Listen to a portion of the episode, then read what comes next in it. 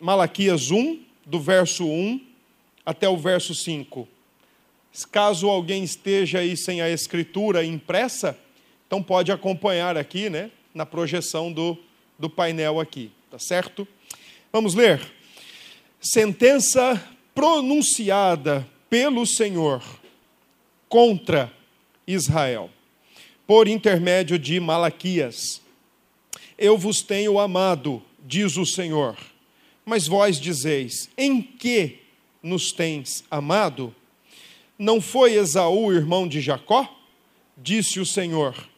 Todavia, amei a Jacó, porém aborreci a Esaú, e fiz dos seus montes uma assolação, e dei a sua herança aos chacais do deserto. Se Edom diz: Fomos destruídos, porém tornaremos a edificar as ruínas, então diz o Senhor dos Exércitos: Eles edificarão, mas eu a destruirei. E Edom será chamada terra de perversidade e povo contra quem o Senhor está irado para sempre. Os vossos olhos o verão, e vós direis: Grande é o Senhor, também fora dos limites de Israel. Amém. Vamos orar? Pai, mais uma vez, a tua igreja se reúne neste lugar, lugar este que o Senhor nos deu como casa de oração como templo para abrigar o verdadeiro templo, a igreja viva do Deus vivo.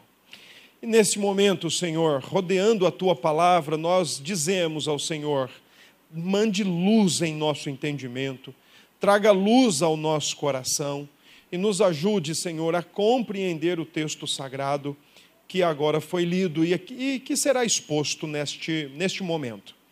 Ser com cada um de nós e permita que o teu Espírito Santo ele nos ensine nesta noite. É assim que nós oramos ao Senhor e oramos em nome de Jesus Cristo. Amém.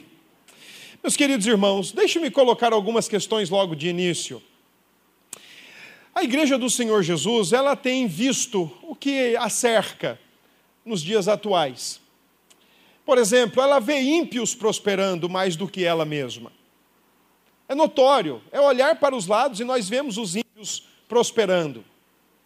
Assim como o salmista no Salmo 73 estava indignado com a prosperação dos ímpios, nós às vezes também nos indignamos com a forma como eles prosperam e nós enganosamente achamos que não. Além disso, por exemplo, a ciência parece que a cada vez mais, ou a cada passo da humanidade, tem buscado descreditar ou descredenciar a necessidade da religião. Afinal de contas, ela tem dado resultado para quase tudo. E certamente há uma expectativa de que a ciência ainda vai alcançar determinados degraus importantes para a humanidade. Além disso, um outro setor da vida humana parece tornar a religião um pouco necessária é a tecnologia ela tem apontado diretrizes, tem apontado melhorias, tem apontado soluções para a vida humana. Diante desses três elementos, a prosperidade dos ímpios, o avanço e conquistas da do campo científico, e ao mesmo tempo os avanços e melhorias propostos pela tecnologia, eu gostaria de colocar uma pergunta para nós: por que nós devemos continuar cultuando ao Senhor Deus?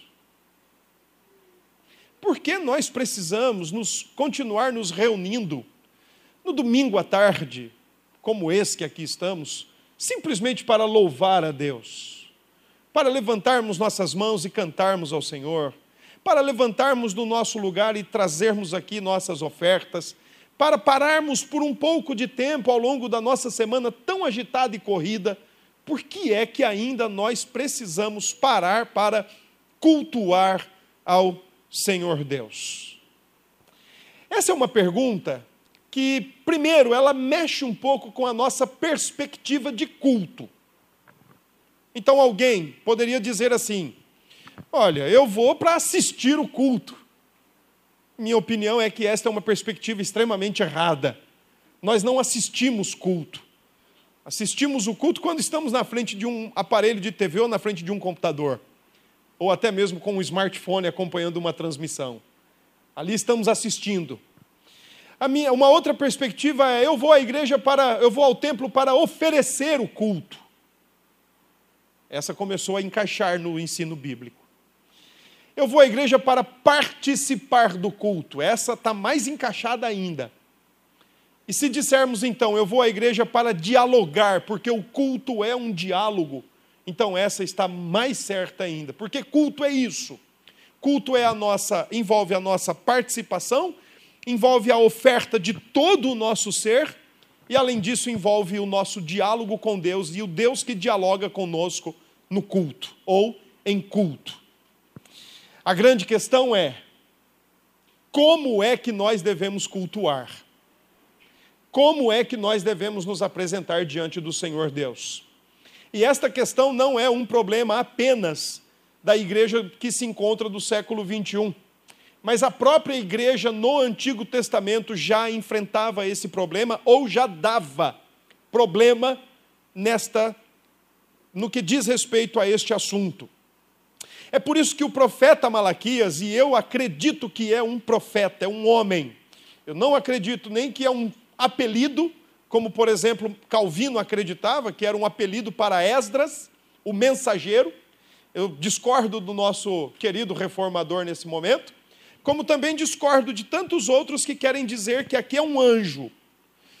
A despeito de pouquíssimas ou quase nenhuma informação acerca do profeta Malaquias, eu prefiro ficar com a opinião tradicional que ele é um profeta de verdade, é um homem de carne e osso, cujo nome é Malaquias. Ele não é nem apelidado de Malaquias e ele também não é nenhum anjo materializado. O nome dele literalmente é Malaquias, e a discussão em torno da sua identidade é exatamente essa, porque a palavra malak significa meu mensageiro, é uma palavra aplicada a anjos no Antigo Testamento. Então é por isso que tem essa discussão. Quem é esse homem que intitula ou que dá nome ao livro que estamos considerando nesse momento? Eu acredito que é um homem, é um profeta que não passou pelo seminário, mas que foi levantado e chamado por Deus para falar sobre uma questão muito importante ao povo de Deus, à igreja do Antigo Testamento.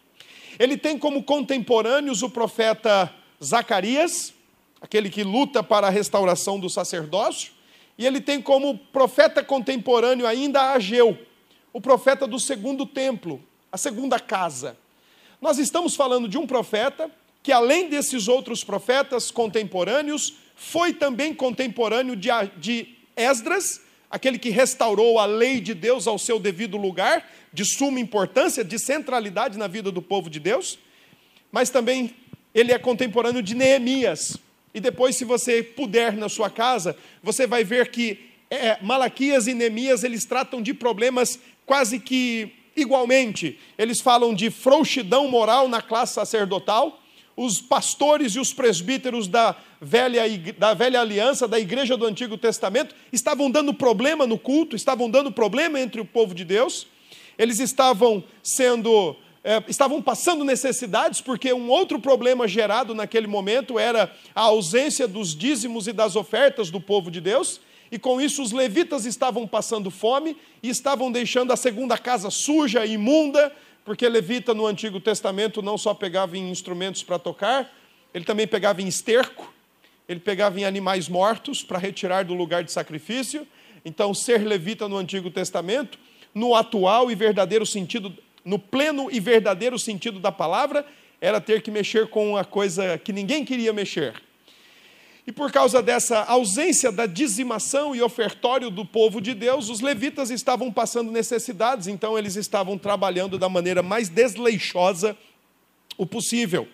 Malaquias e Neemias trabalham também o assunto dos casamentos mistos. O povo de Deus, pós-exílio, estavam se entregando, estava se entregando a casamentos mistos, e casamento misto, por, por exemplo, não tem a ver com homem e mulher, porque isso é o que Deus projetou mas casamento misto na linguagem tanto do profeta Malaquias como do reformador Neemias, né, do restaurador Neemias. Casamento misto é quando o povo de Deus se casa com alguém que não tem a mesma fé, não tem o mesmo Deus e não tem a mesma aliança, não vive na mesma aliança. E ambos tratam do mesmo assunto nos seus escritos, E além disso, eles também se referem a injustiças sociais que estavam acontecendo entre o povo de Deus. Então, quando você olha Malaquias e Neemias, fica muito claro a semelhança que esses profetas têm ao abordar determinados pecados e ao abordar determinados problemas. Portanto, profeta Malaquias, há a predominância de convicção que ele foi um profeta que teve o seu ministério entre os anos de 435 antes de Cristo e 433 antes de Cristo, por volta de dois anos. Ah, por que, que o povo estava dando esse trabalho na dizimação e no ofertório? Eu espero que os irmãos entendam. Daqui a pouco eu vou dizer para vocês. O estilo de Malaquias é um pouco diferente dos outros profetas, porque os outros profetas geralmente eles apresentam os oráculos de Deus, as profecias, as mensagens divinas, eles relatam essas mensagens, eles entregam ao povo e para por aí. É bem diferente o a maneira como Malaquias ele conversa com o povo de Deus no Antigo Testamento e como ele entrega o recado, em como ele entrega a mensagem de Deus. Ele faz isso em forma de um tribunal. É por isso que eu creio que o, o reverendo Hernandes Dias Lopes, ele captou bem o sentido do livro de Malaquias, quando ele coloca como subtítulo ao seu livro Malaquias, então ele coloca como subtítulo: A Igreja no Tribunal de Deus. Malaquias é isso mesmo. É a igreja no tribunal de Deus. E por seis momentos neste livro, e se Deus permitir, nós vamos vê-los todos. Por seis momentos nesse livro, Deus levanta uma pronúncia, um pronunciamento ou às vezes uma acusação, como por exemplo, nós acabamos de ler, Deus diz: eu tenho amado vocês. E o povo, cinicamente, diz assim: Em que você tem nos amado? Em que? E então Deus mostra as razões do porquê ele tem amado e como ele tem amado esse povo. E assim também vai ser: olha, o culto de vocês eu não aguento mais. Imagine Deus dizendo isso para nós nessa noite, irmãos. Você só vem no culto para tirar selfie. Eu não aguento o seu culto. Você só vem no culto para dormir. Eu não aguento o seu culto. Você vem no culto para mostrar sua roupa. Eu não quero isso. Já parou para pensar Deus falando isso para a gente? É por isso que Malaquias começa o texto dele dizendo assim: ó, sentença. A palavra hebraica que está aí é a palavra que poderia ser traduzido como peso. Em outras palavras, então aqui Malaquias está trazendo todo o peso da palavra de Deus contra o seu povo. Porque o culto daquele povo, o culto da igreja do Antigo Testamento, era um culto que mais provocava sofrimento, enfado, tristeza em Deus do que propriamente aquilo que deveria provocar no coração de Deus. Por isso, o profeta começa dizendo: sentença a nossa versão diz sentença, mas se você ler, por exemplo, ao meio da revista e corrigida da, da, casa, da Casa Publicadora das Assembleias de Deus, então você vai ver que a, a expressão começa assim: ó, peso da palavra de Deus contra. Então, o profeta Malaquias, ele escreve o seu livro com uma característica bem marcante, ele quer que a igreja entenda que agora ela está num tribunal, e por mais cínica que ela possa ser, por mais mesquinha, por mais dissimulada que a igreja possa ser, é o próprio Deus que vai mostrar para ela o que é que está acontecendo, é o próprio Deus que vai mostrar para ela os argumentos e ela, infelizmente ou felizmente, vai ficar sem palavra alguma. É mais ou menos assim. Um comentarista disse que o livro é, é o seguinte: as palavras do Senhor neste livro acusam o povo, indiciam a igreja do Velho Testamento e pronunciam o veredicto de Deus contra a sua igreja, num diálogo de confrontação. Malaquias é isso. Um diálogo onde existe acusação divina, indiciamento divino e o veredicto divino contra a igreja do Antigo Testamento tomada pelo desdém, pela incredulidade, pelo cinismo, pela dissolução e assim por diante.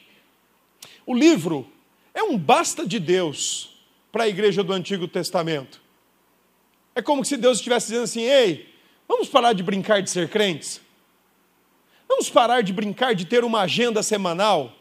Vamos parar de brincar de todo dia, todo domingo, às 5 horas da tarde, se reunir, cantar, entregar algumas ofertas. Vamos parar com essa brincadeira.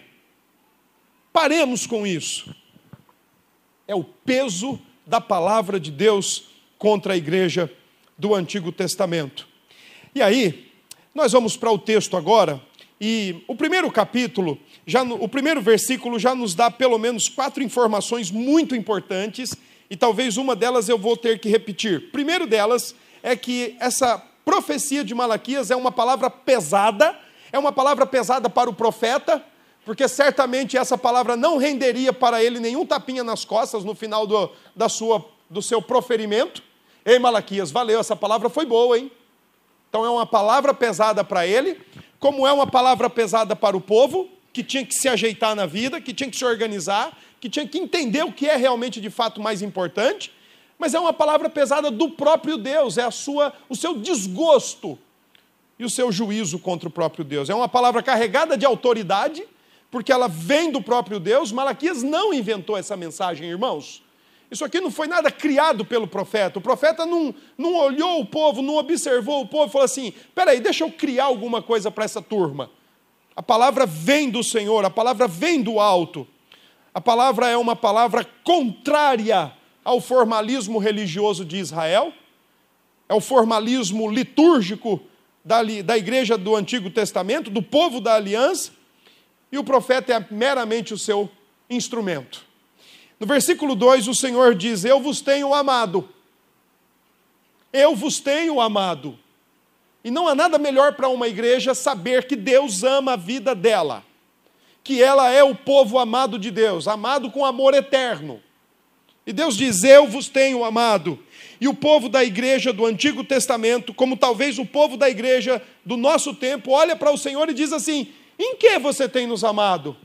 A expressão aqui não está preocupado no substrato, na substância do amor, mas nas manifestações. Agora, por que, que o povo está sendo ridiculamente desdenhoso diante de Deus naquele momento? Porque vamos lembrar o contexto: eles estão voltando de um cativeiro, eles estiveram presos por 70 anos na Babilônia, e eles achavam que eles tinham ido para a Babilônia por culpa de Deus, porque Deus estava sentado numa grande poltrona e não estava nem aí com eles. Eles não tinham a percepção ou não queriam assumir que tinham ido para o cativeiro por causa da sua idolatria e da sua imoralidade. E agora eles estão voltando, porque Deus levantou um rei chamado Ciro, o persa. Por sinal, a Pérsia era o grande império do momento, era o grande império da época. E eles voltam da Babilônia, mas não voltam da Babilônia para encontrar tudo novinho, tudo bem bonitinho, reformadozinho. Eles vão ter que trabalhar. Só que tem um detalhe: a, suas a sua lavoura não está, produ... não está produtiva, não está tão produzida, produzindo. E eles estão desconfiados. Peraí, será que Deus vai mesmo restaurar a nossa sorte? Porque o Salmo 126 diz: quando a gente voltou foi bom demais, mas quando a gente chegou. E aí o contexto é esse. Então o povo está medindo o amor de Deus pelo que eles não estão tendo naquele momento. É por isso que eles estão desdenhosos diante do Senhor. É por isso que eles estão cinicamente diante do Senhor. Peraí, em que, que você tem me amado? Eu estou ferrado aqui na face da terra. Em que, que você tem me amado? Eu estou doente. Em que, que você tem me amado? Meu casamento está naufragando. Em que, que você tem me amado? O Brasil está de perna para cima. Percebe? O critério deles para julgar o amor de Deus é o que está acontecendo ao redor é se tem saúde, é se tem dinheiro. Eles estão medindo o eterno, verdadeiro e fiel amor de Deus por questões transitórias.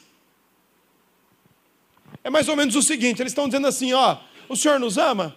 Sim, eu amo. Oh, mas o tanque do meu carro está vazio. e a gasolina só faz subir. O senhor me ama? Sim, eu amo. Oh, mas é o seguinte, eu estou vendo a minha família toda ruindo. E aí, que amor é esse? Percebam, o cinismo da igreja do Antigo Testamento estava utilizando questões transitórias, passageiras, efêmeras, efêmeras, que é hoje não é amanhã, para dizer, não, Deus não nos ama. O deísmo inglês. Aqui nós vemos a, a manifestação anacrônica, porque o deísmo inglês é coisa do século XVIII, mas aqui a gente já vê a sementinha do deísmo inglês. Olha, se as coisas estão acontecendo aqui embaixo e que está tudo ruim, está tudo parecendo fora de ordem, nós só temos uma resposta: Deus não interfere nesse mundo. Deus não se relaciona com a sua criação. Deus não quer nem saber o que está acontecendo aqui embaixo. E para lembrar a palavra de um filósofo dessa época, ele dizia que Deus era aquele homem que, como um grande papai, o criador, o relojoeiro, ele criou, deu a corda no mundo e botou o relógio para funcionar e foi sentar-se na sua cadeira de papai, fumou um charuto, tomando uma bela caneca de chope e lendo o jornal. Parece que nós cristãos às vezes nos comportamos assim porque nós queremos mensurar o amor eterno, fiel e verdadeiro, imutável de Deus, pelo aquilo que acontece na nossa vida, seja de maneira positiva, seja de maneira negativa. Porque se considerar o amor de Deus pelo que de negativo está acontecendo, se considerar pelo que de positivo está acontecendo, é igualmente errado. Meu casamento está bem, minha família está legal, não tem ninguém doente, a conta bancária não está ruim, mas também não está não tá boa, mas também não está ruim, e o tanque do carro está cheio. Porque se você for considerar o amor de Deus, ou se você for considerar esses elementos como indicativos de que Deus te ama, miserável alma é a sua. Cínica alma é a sua. É a nossa. Cínica alma é a nossa. Desdenhosa alma é a nossa. Porque não se mensura o eterno pelo efêmero, pelo passageiro, pelo transitório. Não se mensura. O profeta Abacuque, ele aprendeu essa lição a duras penas. Quando Deus disse que iria trazer a Babilônia para levar Judá cativa, Abacuque, com seu elitismo, disse assim: Como é que o senhor vai usar aqueles que são menos santos para punir os que mais, os que mais santos são? E então Abacuque tem a resposta do Senhor, e ele compreende que o justo viverá pela fé, e é por isso que ele termina o livro considerando as hipóteses mais terríveis que poderia acontecer naquela ocasião, e também, por que não hoje, ainda que a figueira não floresça, a vide não dê o seu fruto, ainda que a terra se trema, os, mar, os montes se lancem ao mar, ainda que as coisas mais hipotéticas e absurdas possam acontecer, ó, uma coisa é certa o justo viverá pela fé, eu vou louvar ao Senhor, porque o meu culto a Deus, a minha devoção a Deus é não é medida pelo que de positivo ou de negativo está acontecendo na minha vida. Eu vou louvar a Deus porque simplesmente Ele me ama. Simplesmente isso. Ele é o Deus da aliança e eu sou o povo da aliança. E aí então, do verso 3 em diante, do verso 2 ainda em diante, quando o Senhor Deus começa a responder, então ele começa a responder, e eu quero destacar três questões importantes aqui nas respostas do Senhor, para mostrarmos aqui como Deus ama o povo da aliança para sempre. Primeira resposta do Senhor é que ele fala do amor eletivo de Deus, e aqui ele está partindo do particular.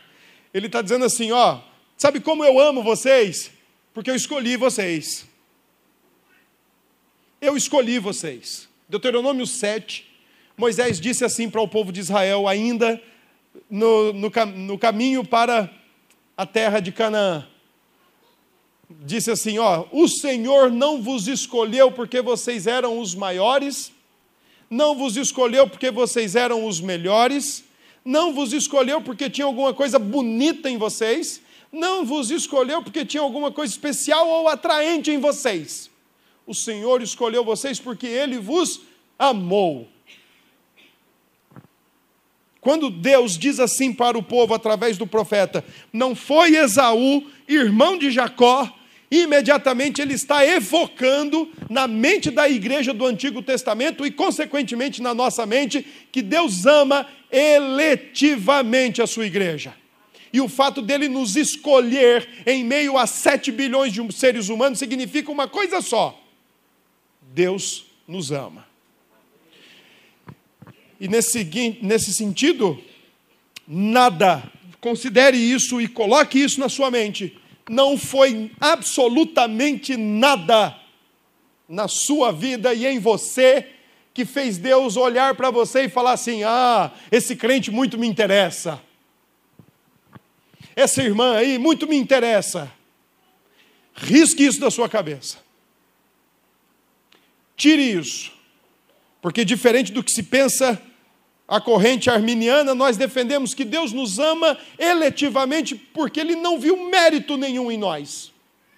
E partiu do seu amor, da sua graça e da sua boa vontade glorificar o seu próprio nome na escolha de pecadores caídos, miseráveis, que mereciam apenas uma coisa: condenação.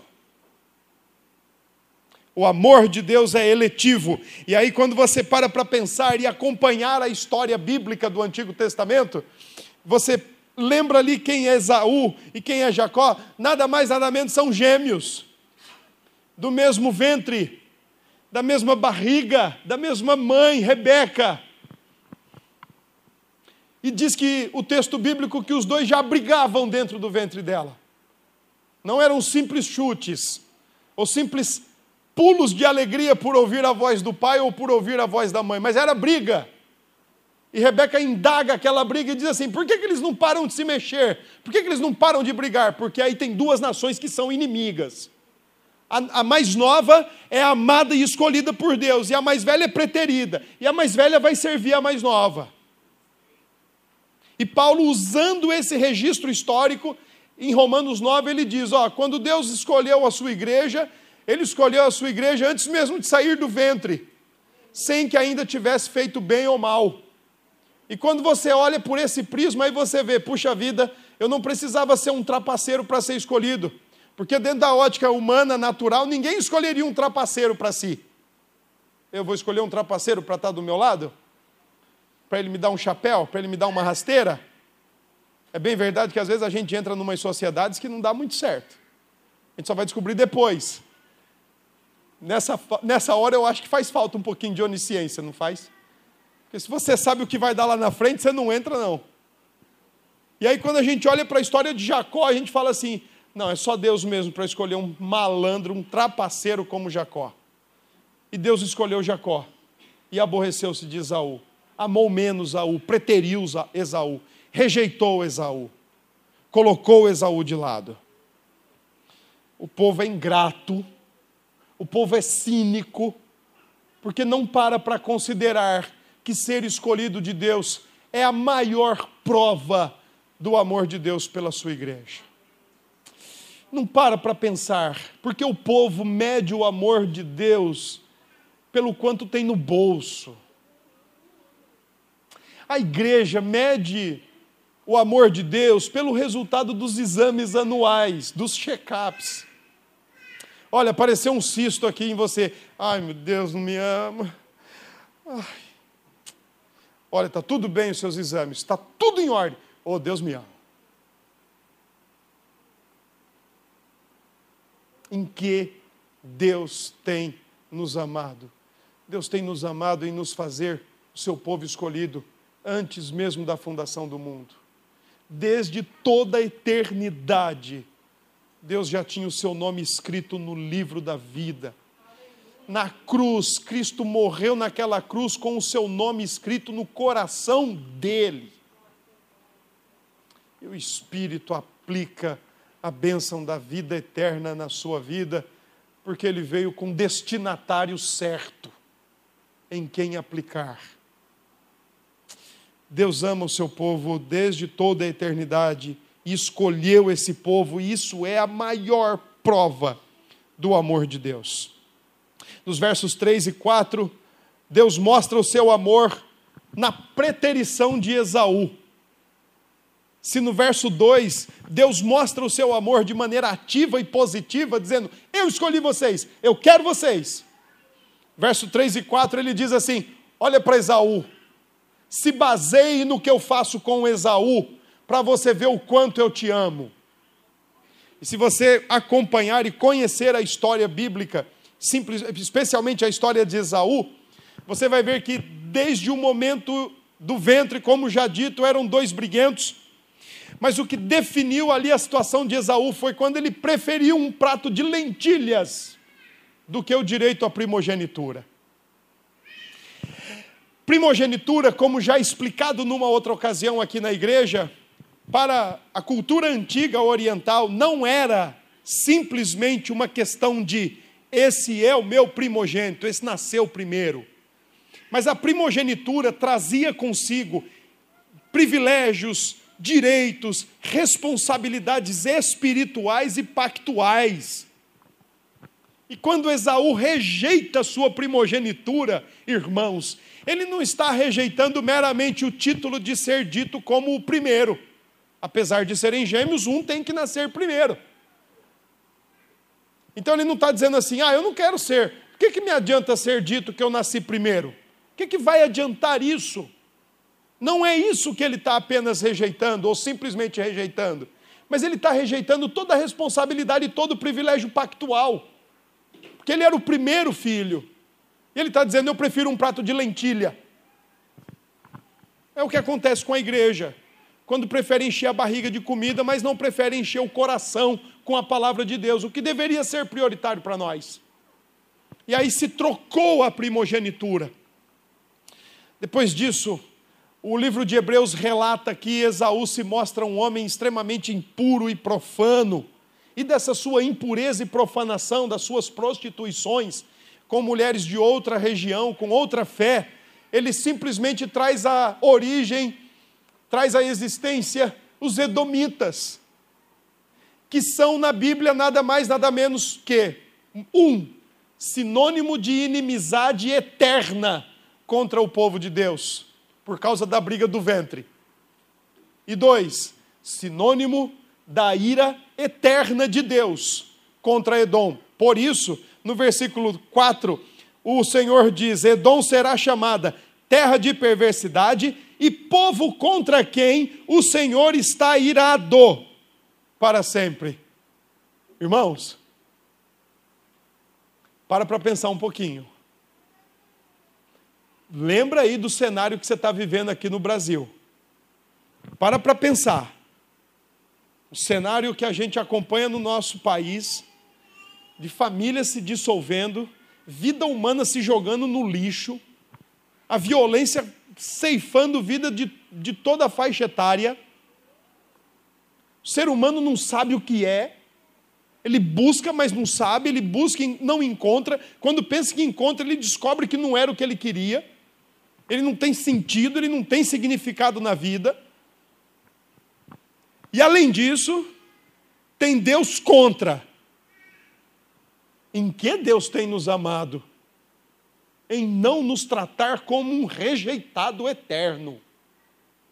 Comentando esse texto, Calvino diz assim: que esses edomitas e os edomitas do tempo atual até podem ter uma boa vida, até podem se dar bem nesta vida, até podem ter boas famílias, até podem ter bons empregos, até podem ter uma boa conta bancária, mas tudo de maneira passageira, porque no final enfrentarão a ira de Deus eternamente. Deus ama a sua igreja por não tratar a sua igreja como um povo rejeitado, porque o povo que Deus rejeita é um povo que ele trata com ira em que Deus tem nos amado. Ele tem nos amado em não nos tratar como um povo rejeitado, Pelo contrário, o apóstolo Pedro diz que a igreja não era povo, mas agora em Cristo é povo. Os edomitas, descendentes de Esaú, se associaram com a Babilônia, porque nas suas artimanhas para por fim a Judá, ajudaram a Babilônia a invadir o território de Judá, e os judeus foram levados cativos. E quando eles pensaram que agora nós temos a nossa terra, inclusive a terra de Judá, os árabes vieram e arrebentaram com eles e destruíram tudo quanto eles tinham intentado construir, pensando que agora eles estavam na terra deles, porque os judeus tinham sido levados embora. embora. E é isso que diz o texto, quando o versículo 4 diz: Olha só, fomos destruídos, porém tornaremos a edificar. Imagine um povo que está sempre tentando levantar, Deus vem e derruba. Imagine um povo que Deus está dizendo assim: ó, vamos recomeçar a nossa vida. Vamos. Como? Vamos começar recomeçando, é, reconstruindo a nossa cidade. Vamos. Deus vem, manda os árabes e derruba tudo. Enquanto a palavra de Deus ensina que a igreja de Jesus tem a sua morada eterna, tem a sua morada para todo sempre. Porque contra a igreja Deus não está, Ele é a favor da igreja. Então percebam o que é que Deus está dizendo assim, igreja, eu amei vocês. Como? Eu escolhi vocês. Eternamente eu escolhi vocês. Dois, eu não trato vocês como eu trato o povo que é preterido e rejeitado. E três, eu não vou tratar vocês como eu vou julgar todas as nações. Eu tenho amado a minha igreja, diz o Senhor. Versículo 5, olha o que ele diz: Os vossos olhos o verão, e vós direis: grande é o Senhor, também fora dos limites de Israel. O texto termina, o versículo 3, o versículo 5, perdão, mostra que essa glória de Deus não vai restringir-se apenas a o tratamento eletivo com Judá ou Israel ou a igreja do Antigo e Novo Testamentos, a igreja na história da, da, da humanidade, mas também vai se mostrar na maneira como ele vai aplicar a sua justiça contra todos aqueles a quem ele mesmo rejeitou e não quis para si como o seu povo. O juízo de Deus é pesado contra Israel, contra a sua igreja, porque a igreja está displicente, a igreja está cínica, a igreja está desdenhosa. Mas o juízo de Deus é mais ainda pesado contra aqueles que são não seu povo. Porque contra esses a quem o Senhor tem rejeitado, ele vai dispensar toda a sua ira, toda a sua justiça santa, em retribuição ao pecado da humanidade. E tudo isso servirá para uma coisa só, para uma finalidade apenas: glorificar o nome do Senhor Deus, mostrando que a Sua palavra é fiel, mostrando que a Sua igreja não tem com que se preocupar e sim servirá para o louvor e glória do nome de Jesus, porque a igreja vai dizer: grande é o Senhor, também fora dos limites de Israel. Meus irmãos, vamos concluir da seguinte maneira: primeiro lugar, repense o que, que você vem fazer aqui às 17 horas. Repense. Porque assim como hoje, nos próximos domingos, certamente o Senhor vai ministrar no nosso coração o que é que nós queremos com Ele. O que é que nós queremos diante dele? Segundo, irmãos, repense, reveja, reavalie os critérios que você tem utilizado para como indicativo do amor de Deus na sua vida. Não há nenhum problema quando nós estamos cansados desta vida, quando nós estamos assoberbados de coisas, quando nós estamos repletos de tarefas, as forças se esvaindo, nós dizermos como o salmista: Até quando, Senhor? Não há nenhum problema. Problema há quando nós queremos aferir, medir o amor de Deus a partir de coisas passageiras.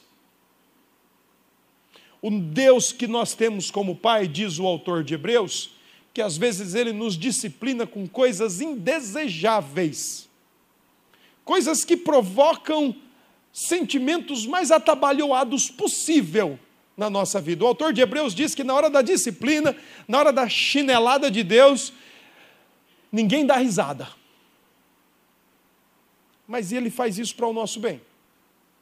Ele faz isso para o nosso crescimento. Ele faz isso para a gente melhorar. Lutero, Lutero costumava dizer que isso era como pasada de esterco na nossa vida, já que começamos hoje cantando Lutero, né? Lutero dizia que quando as coisas adversas vêm na nossa vida, por um, por outro ou de outro lado, ele dizia que isso é como pasada de esterco de Deus na nossa vida, para a gente florescer mais.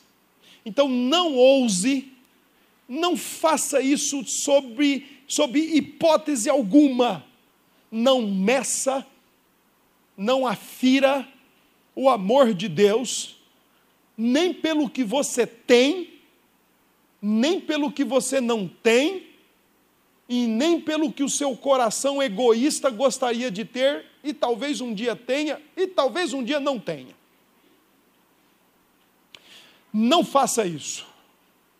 Afira o amor de Deus pela Escritura e, sobretudo, pela cruz de Cristo.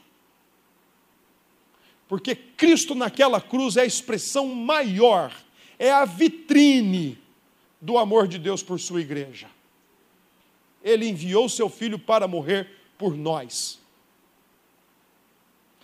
Debaixo do sol não há nada novo. Debaixo do sol, todas as experiências já são repetitivas, só mudam-se as épocas e talvez os lugares e as pessoas, mas nada é novo. Muitos morreram no passado da maneira mais terrível possível. Muitos conviveram com dificuldades, muitos conviveram com limitações de recursos. E nem por isso foram menos amados ou mais amados por Deus do que a igreja desse atual momento, a igreja da aliança. Não meça o amor de Deus pelo que você tem, nem pelo que você não tem. Meça pela Escritura, meça pela certeza que é colocada no seu coração, porque Romanos diz que Deus derrama o seu amor em nosso coração, e meça pela cruz de Cristo. Ela é a vitrine do grande, eterno, fiel e imutável amor de Deus. Por que é que nós precisamos então continuar cultuando a Deus? Foi a pergunta que eu deixei no início. A ciência está explicando tanta coisa, a tecnologia está ajudando em tanta coisa, os ímpios continuam prosperando mais do que eu, que levanto cedo e trabalho o dia todo. E quando eu saio para trabalhar, eu peço assim: Deus, abençoa o meu dia. E quando eu chego no final do mês, não sobrou muita coisa e os ímpios continuam prosperando. Por que, que eu devo então continuar cultuando, louvando, vindo para dialogar com Deus no culto? Porque Ele te ama. Essa é a resposta.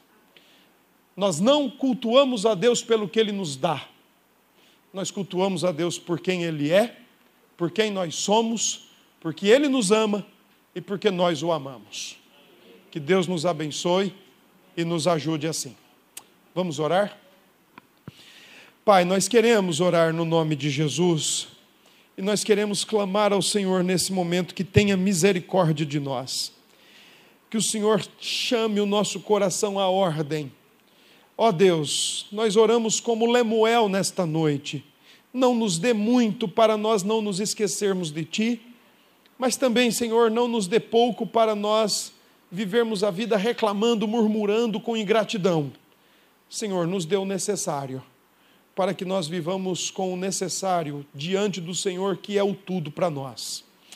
Pai, faça com que nós façamos uma revisão, uma reavaliação da nossa vida com o Senhor não permita que o nosso coração seja tomado por incredulidade, por desdém, por cinismo e muito mais, Senhor. Não deixe que o nosso coração seja suscetível ao nosso contexto e comecemos a medir o teu amor pelo que temos ou pelo que não temos. A mensuração do seu amor é Cristo na cruz. Nos ajude, Senhor. É assim que nós oramos e oramos gratos em nome de Cristo Jesus. Amém. Meus irmãos, que Deus nos abençoe e nos ajude.